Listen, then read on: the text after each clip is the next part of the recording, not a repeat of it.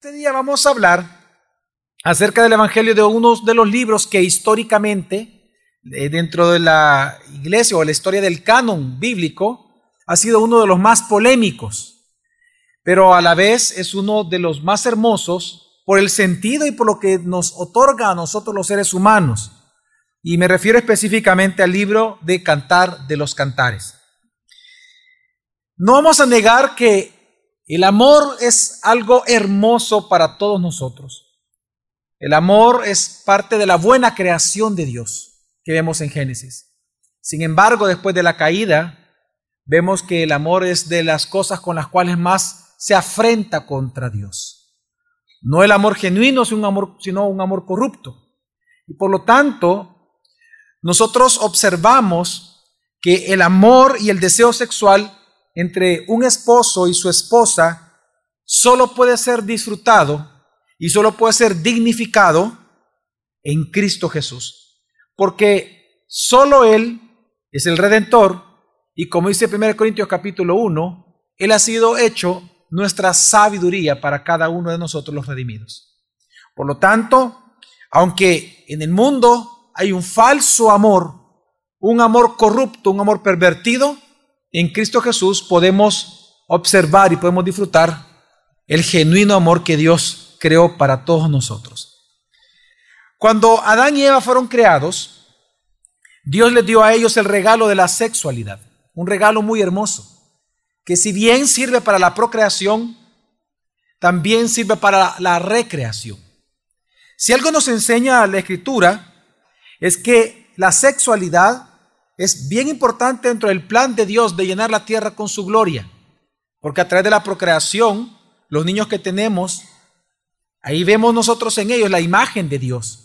Y cuando esto se convierta en la tierra, continúa llenándose con la gloria de Dios que hay en ellos a través de la misma conversión. Pero también en la escritura encontramos que la sexualidad es importante porque es para recreación de los seres humanos es para recreación entre un hombre y una mujer, unidos en santo matrimonio. Y es lo que nosotros vemos desde el Génesis inmediatamente. Pero ahí mismo en Génesis, en el capítulo 3, nos encontramos con el pecado de Adán, con la caída de la humanidad en Adán. Y a partir de ese momento, el, el amor pasó a ser un egoísmo.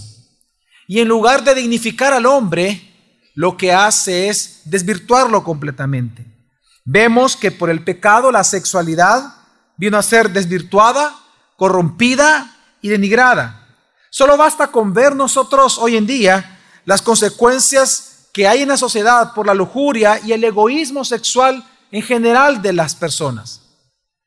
Solo basta con observar, por ejemplo, cómo es el concepto posmoderno del matrimonio y de la familia. El pecado vino a transformar el amor en lujuria, el amor en egoísmo, desvirtuando lo que Dios creó en Génesis. El matrimonio ya no es un pacto, ya no es un contrato. Es más, el matrimonio ya no es. Sin embargo, aunque nosotros vemos el efecto de la caída, aunque el hombre cambió por su pecado, invirtió el orden moral de las cosas, llamando a lo malo bueno y a lo bueno malo, la gran noticia de hace dos mil años atrás es que Dios no cambió. Dios sigue siendo el mismo. Ayer, hoy y por los siglos. Así que cuando nosotros observamos en historia bíblica, a pesar que la humanidad cayó, Dios comenzó a dar promesas de redención. Y una de estas promesas fue al patriarca Abraham.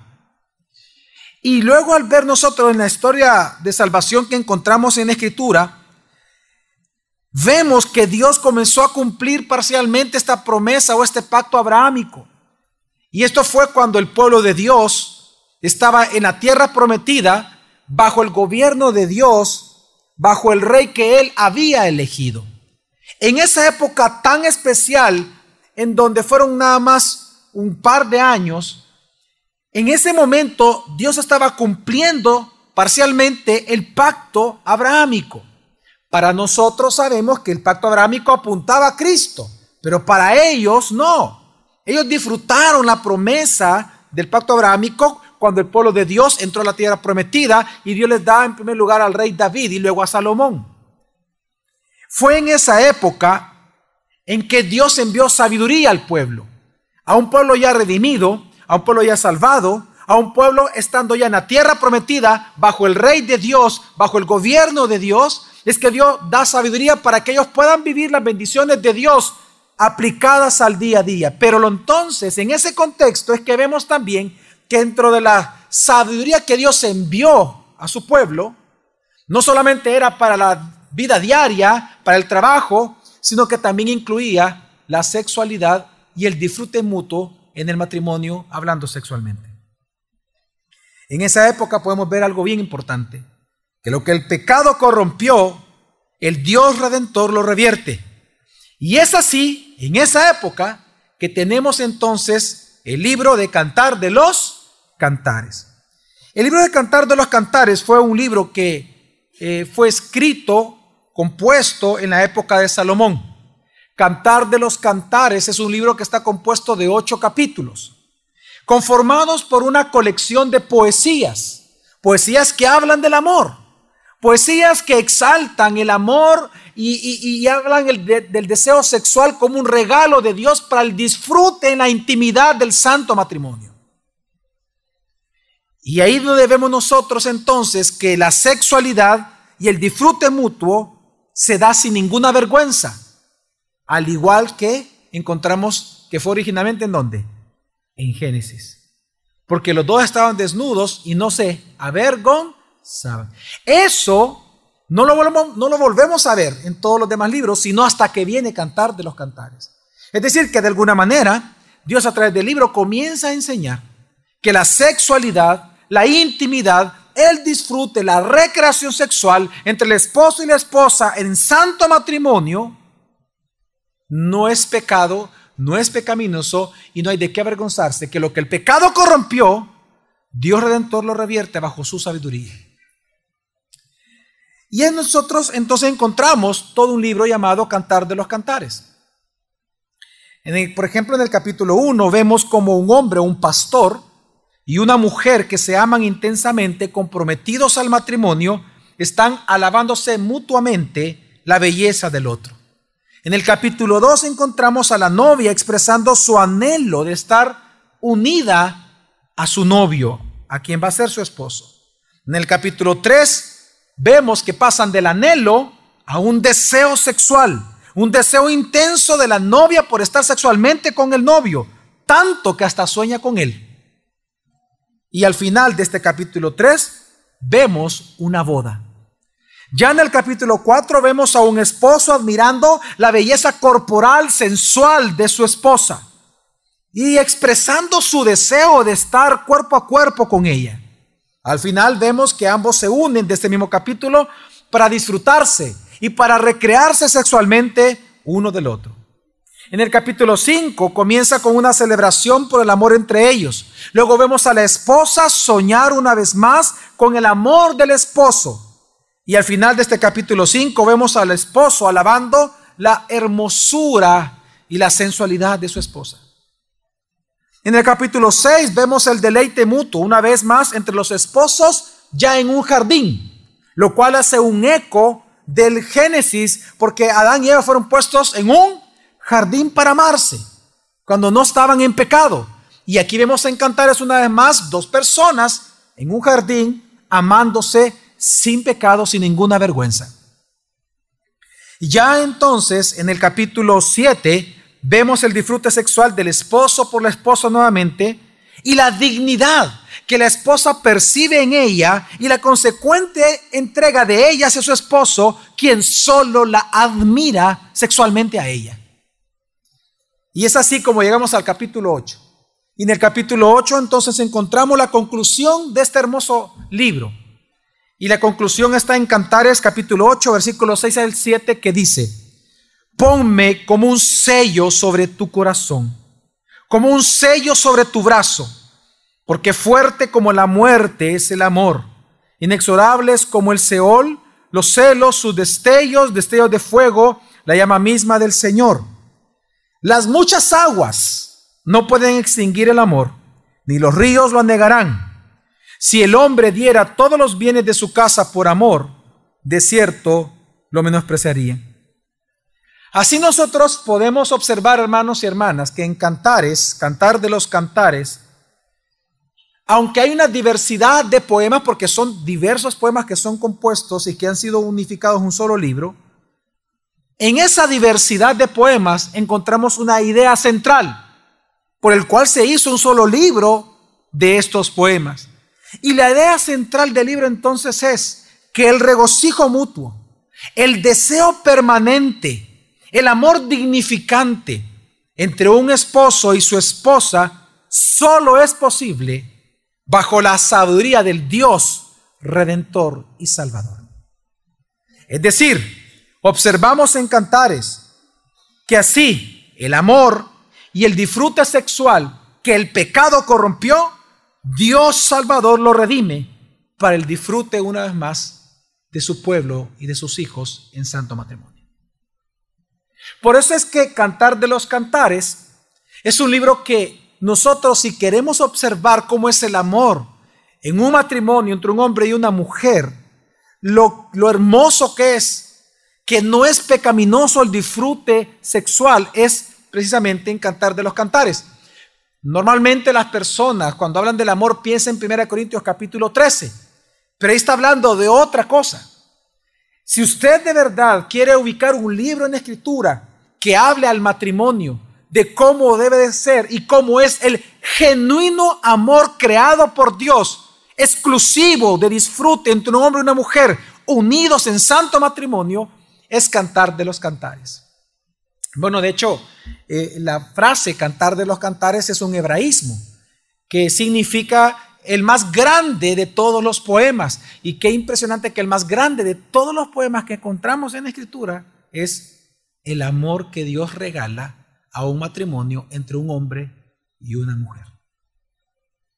Así que, ¿cómo es el genuino amor entre el esposo y la esposa? Y digo del genuino porque hay un falso amor que es lo que el pecado provocó. Falsificó el amor, pervertió el amor, corrompió el amor. Así que en Cantares nosotros vemos cómo Dios recupera este amor y cómo Él hace y cómo es posible que dos personas lo puedan vivir hoy en día. Que es lo impresionante de Cantares. Aunque son poemas, fueron inspirados en personas reales. Hay dos opciones sobre la autoría de Cantar de los Cantares muy fuerte. Uno que fue Salomón y otro que fue alguien de la corte de Salomón, que lo observó a él en sabiduría y ocupó muchos de los poemas que él logró escribir y hicieron este hermoso libro. Pero sea como fuera el autor de este libro, lo que sí observamos es que las personas involucradas o de las cuales se inspiraron para escribir estos poemas fueron personas reales. En otras palabras, bajo el gobierno de Dios, bajo la sabiduría de Dios, el ser humano sí puede experimentar el genuino amor entre un hombre y una mujer en santo matrimonio. Entonces, ¿cómo es este amor? Bueno, en primer lugar, algo que nos enseña Cantares es que no es egoísta. Es un amor que busca el disfrute de la otra persona. Dice Cantares capítulo 7, versículo 12 al 13. Levantémonos temprano y vayamos a las viñas. Veamos si la vida ha brotado si se han abierto sus flores y si han florecido los granados, allí te entregaré mi amor. Las mandrágoras han exhalado su fragancia y a nuestras puertas hay toda clase de frutas escogidas, tanto nuevas como añejas, que he guardado, amado mío, para ti. Si hay una constante en todos los poemas de cantar de los cantares, es que el amor entre dos personas, entre un hombre y una mujer, entre el esposo y la esposa, y lo sigo repitiendo de la misma manera por cómo en el mundo se está concibiendo el amor y el matrimonio, entre un hombre y una mujer, esposo y esposa, individuo, individua.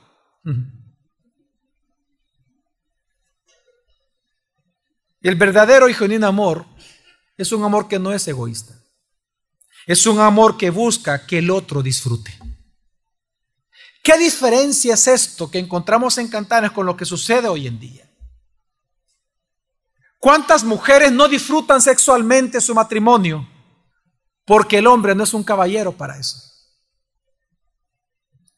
Porque a los hombres solo les interesa su propia satisfacción. Y cuando ellos se satisfacen, ni siquiera piensan en la esposa para satisfacerla. ¿Qué diferencia es hoy en día? En donde el anhelo de las personas que se van a casar no es hacer disfrutar al otro, es disfrutar, usar, abusar, utilizar el cuerpo del otro. Nosotros en la iglesia estamos expandiendo los temas prematrimoniales de cuatro semanas a seis meses. La consejería prematrimonial. ¿Por qué? Porque nos hemos dado cuenta que el concepto de amor de ahora es egoísmo. Porque lo contrario en la Biblia al amor no es odio. Lo contrario en la Biblia al amor es egoísmo. Y es lo que vemos hoy en día en las personas que se van a casar que se quieren casar primero porque quieren lo que quieren es tener relaciones sexuales. Lo cual estamos viendo que es un regalo de Dios. Eso no es el problema. El problema que lo único que quieren es que el otro lo satisfaga, pero no quieren satisfacer al otro. Y si hay, una constante en cantar de los cantares, es que el amor busca servir al otro. Dice, a nuestras puertas hay toda clase de frutas escogidas, las cuales he guardado, amado mío, para ti. Y hoy en los matrimonios, qué triste es que no, este es mi salario y ese es tu salario. Yo hago con mi salario lo que yo quiera. Tú tienes que hacer lo que tú quieras. Tú vas a pagar esto y yo pago esto otro de la casa. ¡Wow! ¡Qué diferencia, ¿no? ¿Qué diferencia con cantar de los cantares? donde todo lo que tengo es tuyo y todo lo que tú tienes es mío. Porque nos amamos. Porque el amor es servicial. El amor no es egoísta. El amor es hermoso. El amor no es utilitarista. Hoy en día las personas se quieren casar exigiendo y demandando derechos, pero no quieren asumir sus responsabilidades con respecto al compromiso matrimonial.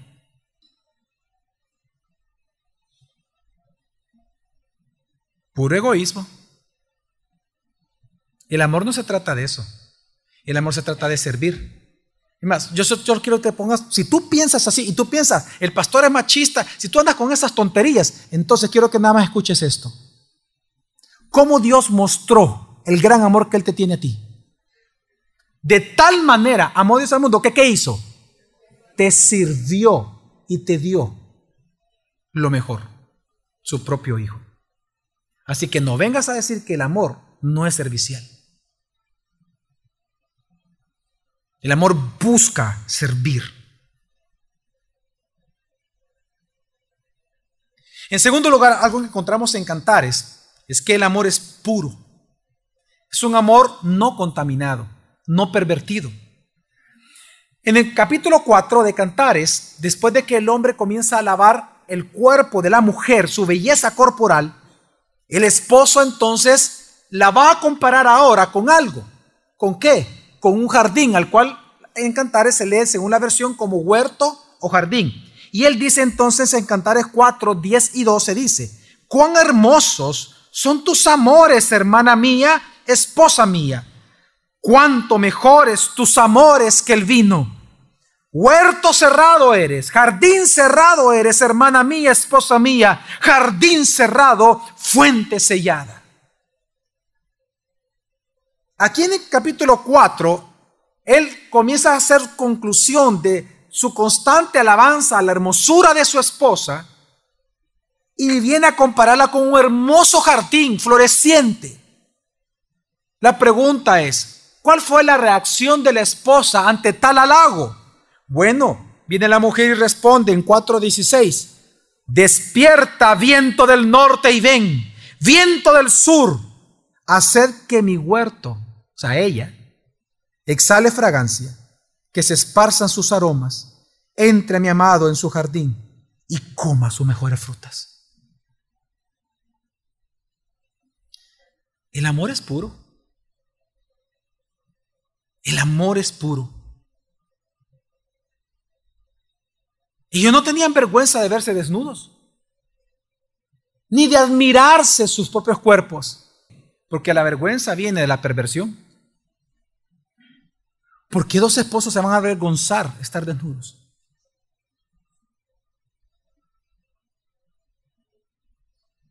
¿Por qué se va a decir que es pecaminoso la relación entre un hombre y una mujer en santo matrimonio?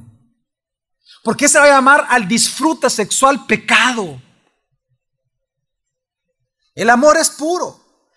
Pero qué lamentable es hoy en día que los matrimonios han pervertido tanto por su propio pecado el amor que ahora la impureza le llaman pureza. Por ejemplo, ¿cuántos matrimonios tienen que ocupar recursos de pornografía para excitarse mutuamente?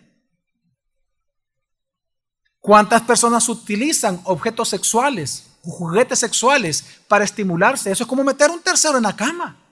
Es lo mismo. Una orgía.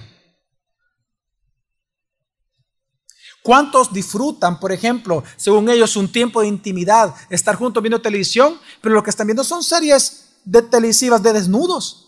Y disfrutan ver eso. Y la esposa le pasa por alto eso al esposo.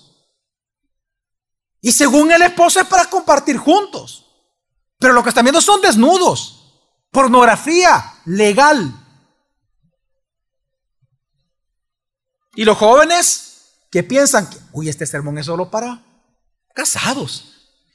No, pues ustedes no se van a librar. El amor es puro significa que todo acto sexual previo al matrimonio es impureza. Se llama fornicación. El verdadero amor no busca eso. No vamos a negar que cuando tú te enamoras, hay un deseo ya sexual por la persona que tú amas. Porque es lo que vemos en Cantar en los primeros dos capítulos. No estaban casados aún. Y vemos el deseo sexual. La mujer hasta soñaba con él. Y soñaba sueños sexuales. No era estar agarrada de la mano. Lea Cantares. No vamos a negar eso. Pero ellos se entregaron, consumaron hasta después de la boda. Porque es el verdadero amor, un amor puro. Un amor que no tiene de qué avergonzarse, que ni un amor es santo y es fiel.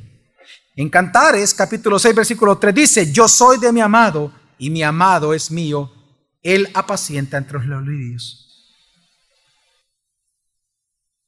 Qué hermoso. La mujer está segura diciendo, mi amado es mío. Pero qué hermoso lo que dice también al inicio, yo soy de mi amado fidelidad absoluta a ambos.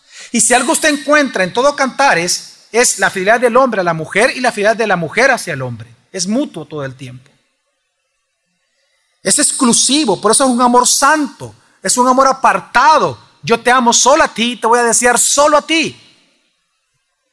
Por tanto, fiel, qué engaño el cual tú has caído en pretender pensar que el amor fuera de la voluntad de Dios o el amor pervertido por el pecado es el genuino amor otorgado por Dios. En cuarto lugar, algo que encontramos en Cantares, que el amor es recreativo. En Cantares 5, 16 dice, su paladar dulcísimo y todo él deseable. Este es mi amado y este es mi amigo, hijas de Jerusalén. Cuando ella dice, este es mi amigo, uniéndolo a su paladar dulcísimo y todo el que deseable, ¿sabe qué es lo que vemos aquí en Cantar? Es que el sexo no solamente es para procreación, el sexo es para recreación, es un regalo de Dios para disfrutarse. El deseo intenso sexual entre la esposa y el esposo es un regalo de Dios. Por eso ya en tiempos de Salomón, cuando una vez más el pueblo de Dios estaba bajo el gobierno de Dios y Dios envía sabiduría hasta ese momento ahí, es que encontramos en Proverbios capítulo 5 lo mismo, diciendo, sea bendita tu fuente, le dice Dios al hombre, y regocíjate con la mujer de tu juventud, amante sierva, graciosa Gacela, que sus senos te satisfagan en todo tiempo, su amor te embriague para siempre. En resumen, disfrútense Regocíjate. La palabra regocijarse aquí en escritura en hebreo es intensa, es piérdete en ella, vuélvete loco con ella, con ella sí vuélvete loco, con tu esposa. Para eso está el deseo sexual, para eso está la sexualidad en sí misma. Disfrútense mutuamente. Ámense, regocíjense. ¿Sabe qué está enseñando en parte Cantares? Que lo que observamos en Cantares es que en el matrimonio no es bueno que el hombre se niegue a su esposa y que la mujer se niegue a su esposo. Por eso ya encontramos que Pablo, y ya en el Nuevo Testamento, él da la orden, que si van a dejar de tener relaciones sexuales por un tiempo, dice que sea por corto tiempo y que sea solo para dedicarse a la oración. No permita que Satanás tome ventaja en el corazón y en la mente de tu esposa y en el corazón y en la mente de tu esposo. No te niegues a tu esposo, no te niegues a tu esposa. Disfrútense. Pero el disfrutarse el volverse loco con la esposa, el volverse loco con la esposa, tampoco es sinónimo de abusar de ella o abusar de él. De sadomasoquismo, de golpearse, etcétera, etcétera. No. No voy a ocupar esto para hablar de eso. Porque el amor no daña, el amor dignifica.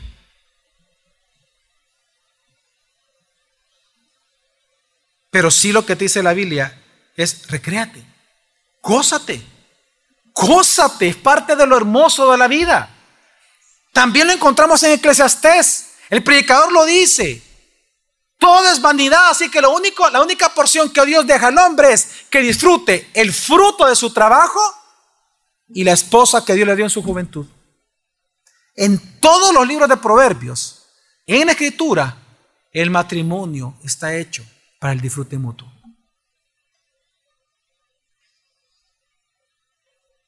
Bueno, interesante que hasta en Job, obviamente no sabemos las razones, no, vamos a, espiritualizar ese texto, pero qué interesante que Dios, cuando envió las pruebas a Job, todos los hijos murieron y la esposa no.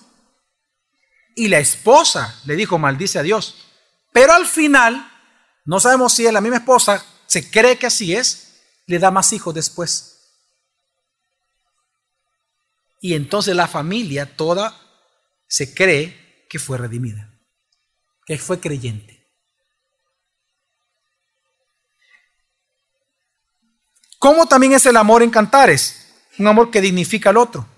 Qué interesante que después de que el esposo admira, oiga, los pies de la esposa, la curva de sus caderas, los senos de ella, el cuello, los ojos, la cabeza y los encantos de ella hacia él, Cantares 7:10, ella exclama al hombre, a su esposo, diciéndole, yo soy de mi amado y su deseo tiende hacia mí. Esa frase, y su deseo tiende hacia mí, qué hermosa es. ¿Por qué? Porque en esa frase vemos dos cosas. Una mujer asegurada, contenida por su esposo, y vemos una mujer que se siente dignificada por su esposo. Qué feo es cuando las mujeres escuchan de la voz de su esposo la alabanza hacia otras mujeres, mas no la alabanza hacia ella. Qué horrible. Qué triste que encontramos en la escritura que el amor dignifica a la otra persona y hoy en día el amor que, que se observa en, en la naturaleza caída de las culturas, un amor lleno de ofensas, acusaciones y sarcasmos. El sarcasmo es algo terrible hoy en día en el matrimonio. Todo doble sentido. Qué triste, porque el amor dignifica a la pareja. Ahora la pregunta es, si Dios en el tiempo de Salomón, cuando el rey de Dios estaba gobernando su pueblo en la tierra prometida, si Dios envió sabiduría para que ellos gozaran del genuino amor una vez más, algo que el pecado pervertió, ¿eso es posible hoy con nosotros? Sí, porque nosotros hemos creído en alguien más grande que Salomón. Hemos escuchado la palabra de alguien más grande que Salomón. Su nombre es Jesús. Aún en medio de una cultura egoísta, hedonista, lujuriosa, el verdadero y genuino amor creado por Dios para ser gozado entre un hombre y una mujer, solo es posible, solo es posible bajo la sabiduría de Dios que hay en y por medio de Cristo Jesús. No hay otra manera. Si algo nosotros podemos experimentar es que solo en Cristo nosotros no solamente experimentamos salvación y redención, sino que en Cristo también experimentamos sabiduría. Primera Corintios 1 dice que Cristo, nuestro redentor, fue hecho para nosotros nuestra sabiduría. Significa que no solamente Él te enseña cómo aplicar la palabra de Dios para cada caso de tu vida diaria, en tu trabajo, sino también eso incluye la forma en que tú vas a amar a tu esposa y a tu esposo y el goce mutuo en el matrimonio.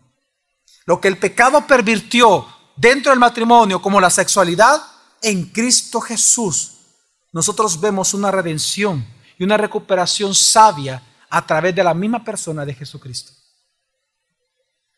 Cantares surgió una vez más cuando el pueblo de Dios estaba bajo el gobierno de Dios en la tierra prometida. Así ahora nosotros, estando en Cristo Jesús, no solamente hemos sido rescatados de nuestros pecados, sino que somos conformados a su imagen. Santificación progresiva. Somos santificados por su palabra día tras día, de tal manera que, como dice el salmista, en tu luz, en la palabra, vemos la luz. Y eso es también así en el área sexual en el uso sexual, en el disfrute sexual entre el esposo y la esposa en santo matrimonio. Primera, de Juan, capítulo 2, versículo 15 dice, no améis al mundo ni las cosas que están en el mundo. Si alguno ama al mundo, el amor del Padre no está en él. Si tú todavía te mantienes amando el concepto moderno, posmoderno del matrimonio, si tú crees realmente eso, si tú amas eso, si tú amas la manera lujuriosa, pervertida, corrupta de practicar sexualidad en el matrimonio o fuera de él, quiero que entiendas lo que dice la escritura. Si tú amas al mundo, el amor del Padre no está en ti. Examínate si tú en verdad estás en la fe. Tú que te jactas de hacer con tu cuerpo lo que tú quieras. Tú que demandas derechos y tú que dices que hay que ser tolerantes con tus gustos sexuales. Examínate si estás en la fe. Porque el que ama el mundo, el Padre, el amor del Padre, no está en él. Sino que es el egoísmo de Satanás, el egoísmo del mundo es el que está en ti, mas no el amor de Dios. Si tú sigues amando al mundo. Y eso incluye la lujuria y el egoísmo sexual que hay en el mundo. Primera Juan 4:8 dice, el que no ama no conoce a Dios, porque Dios es qué? Amor. Y aquí está hablando del genuino amor. ¿Y por qué menciono esto? Porque el amor y la sexualidad corrompida por la caída de Jesús, hermano, Dios lo redime y nos santifica progresivamente para disfrutarlo. El que experimenta el verdadero amor es porque conoce a Dios. Tú amas porque has sido amado por Dios. Tú puedes ser amado por alguien y disfrutar del amor de alguien porque tú amas a Dios. Así, hermanos y hermanas, el amor entonces y el deseo sexual entre la esposa y el esposo solo puede ser disfrutado con dignidad en Cristo Jesús porque Él ha sido hecho nuestra sabiduría. Hermanos y hermanas, sin Cristo el amor sexual es egoísmo, es abuso y destruye tu alma sin Cristo. Así es el amor sexual sin Cristo. Destruye tu mente, tu alma. Por eso hay varias implicaciones de este texto para nosotros hoy. El primero de ellos es que entendamos, hermanos, que toda forma, toda forma de un amor egoísta no es amor genuino. Está el amor genuino, que solo es posible bajo la sabiduría de Dios, en Cristo. Pero está el falso amor, el que no es genuino. Entonces, toda forma egoísta de amor no es amor genuino. Destruye, por tanto, el propósito de Dios en tu vida y pervierte al hombre. Y es así como nos encontramos como el homosexualismo, lesbianismo, el adulterio, la fornicación, el pluriamor, la libre unión. Todo eso son perversiones del amor. Es un falso amor. Es un amor egoísta. Yo no voy a negar de que alguien puede sentir atracción por otra persona. Hay personas que, que tienen eso. Hay personas que dicen sentir atracción por las plantas y se casan con árboles en Sudamérica, está pasando. Hay otros que dicen sentir atracción por animales y por eso dicen que se van a casar con animales. Pero esas son perversiones. El pecado mismo es un espiral en donde no hay retorno, porque el único que puede perdonar y salvarte y rescatarte de ese hoyo es el mismo Dios que te creó y Salvador. Su nombre es Jesucristo. Hoy en día entonces encontramos el pluriamor, las uniones libres, las orgías, todas esas expresiones de un supuesto amor. No es genuino amor, es pasión, es deseo, pero pervertido. No voy a negar, hermanos, que todos nosotros, los seres humanos, desde que nacemos buscamos amar a alguien y queremos ser amados por alguien. Buscamos desear y ser deseados por la pareja. Pero si tú al día de ahora, estando casado, todavía sigues buscando amor fuera de tu matrimonio o deseo fuera de tu matrimonio, quiero que entiendas que el que necesita ser transformado por Cristo eres tú. Tú necesitas ser transformado por Jesucristo. Tú necesitas ser lavado por la sangre del Cordero.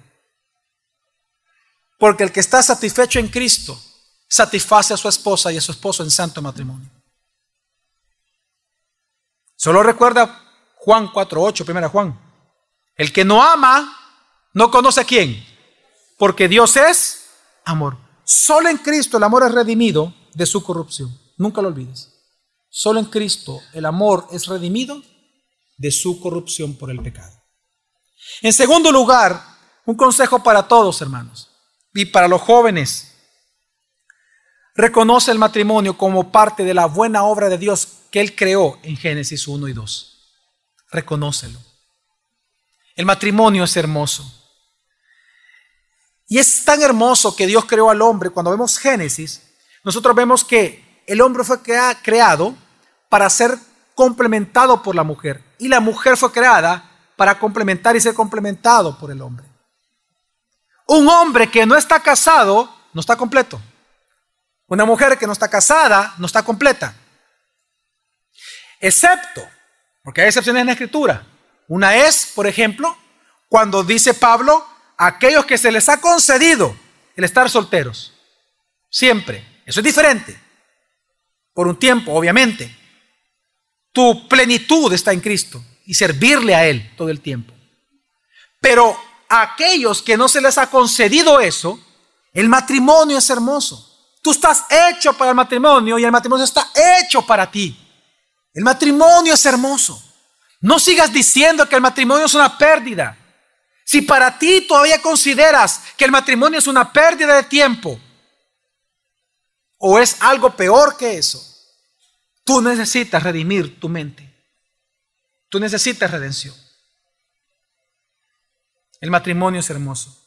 Y si tu esposo o tu esposa ha partido con el Señor, dale gracias a Dios por haber gozado tan hermosos años, por haber experimentado amor genuino y sírvele al Señor de todo tu corazón. Y si Dios te permite conocer a otra persona para que tú puedas unirte en santo matrimonio, porque enviudaste, pues gloria a Dios también por ello. Y si Dios no quiere, gloria a Dios también por ello. Amén. Y en tercer lugar, si eres creyente y discípulo de Cristo, ama a tu prójimo. Ama a tu prójimo. Evangeliza a los perdidos y disipula a los recién convertidos. Tú no puedes decir que amas a Dios sin amar al prójimo al cual Dios ama también. Ve y evangeliza. Ve, predica el evangelio. Ve y haz discípulos. Discípul, disipula a los recién convertidos. Y a los jóvenes que están aquí, por favor, guárdense para el matrimonio. Padre de familia, sea sensato con su hijo, enséñale sensatez a su hijo y a su hija. El noviazgo vemos en cantares, novia y novio solo es aquel o aquella que está en el altar esperando ya. En escritura como tal no vemos lo que hoy en El Salvador se llama noviazgo. Hoy en día el noviazgo en El Salvador es una excusa para andarse tocando los órganos sexuales y para andarse besándose. Es pura lujuria.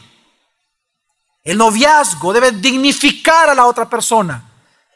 El novio y el novia son aquellos que están en el altar esperando cumplir el compromiso que pactaron entre ellos y las familias.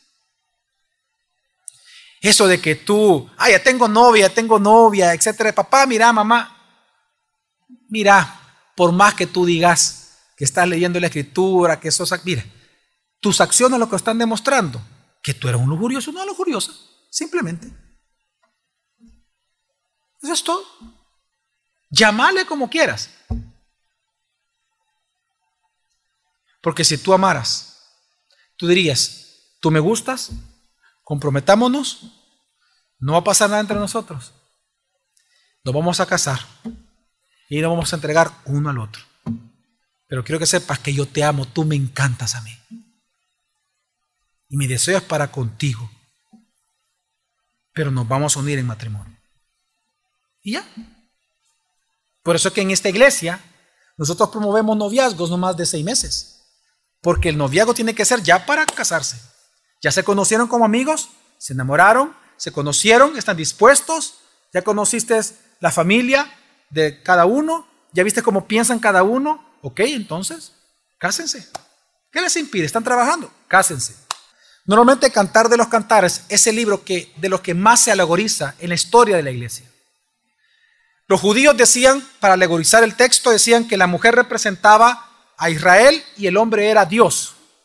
Luego los cristianos con orígenes popularizó la idea de que no, que la mujer era la iglesia y que el hombre era Cristo, en Cantar de los Cantares. Solo son alegorías, ni siquiera es una interpretación correcta de la escritura. Ya, por ejemplo, los gnósticos decían, no, que el seno, un seno de la mujer representaba el Antiguo Testamento y el otro seno representa al Nuevo Testamento. Y así hay locuras de locuras en la interpretación con cantares. ¿Qué es lo que enseña la escritura? Que hace cantares simplemente muestra que el genuino amor y el deseo sexual intenso entre un hombre y una mujer, como amor puro entre ellos para recreación, es un regalo y un don de Dios para ser disfrutado solamente en santo matrimonio y bajo la sabiduría absoluta de nuestro Dios. Lo que el pecado pervirtió, como es el amor, en la sabiduría de Dios, Dios Redentor lo revierte para disfrute de sus hijos en el matrimonio. Amén, hermanos. Así entonces, con todo esto, yo les animo a que mutuamente sean sabios, esposo y esposas, y a sus hijos predíquele sabiduría con respecto al amor y al deseo sexual. Amén. Vamos ahora.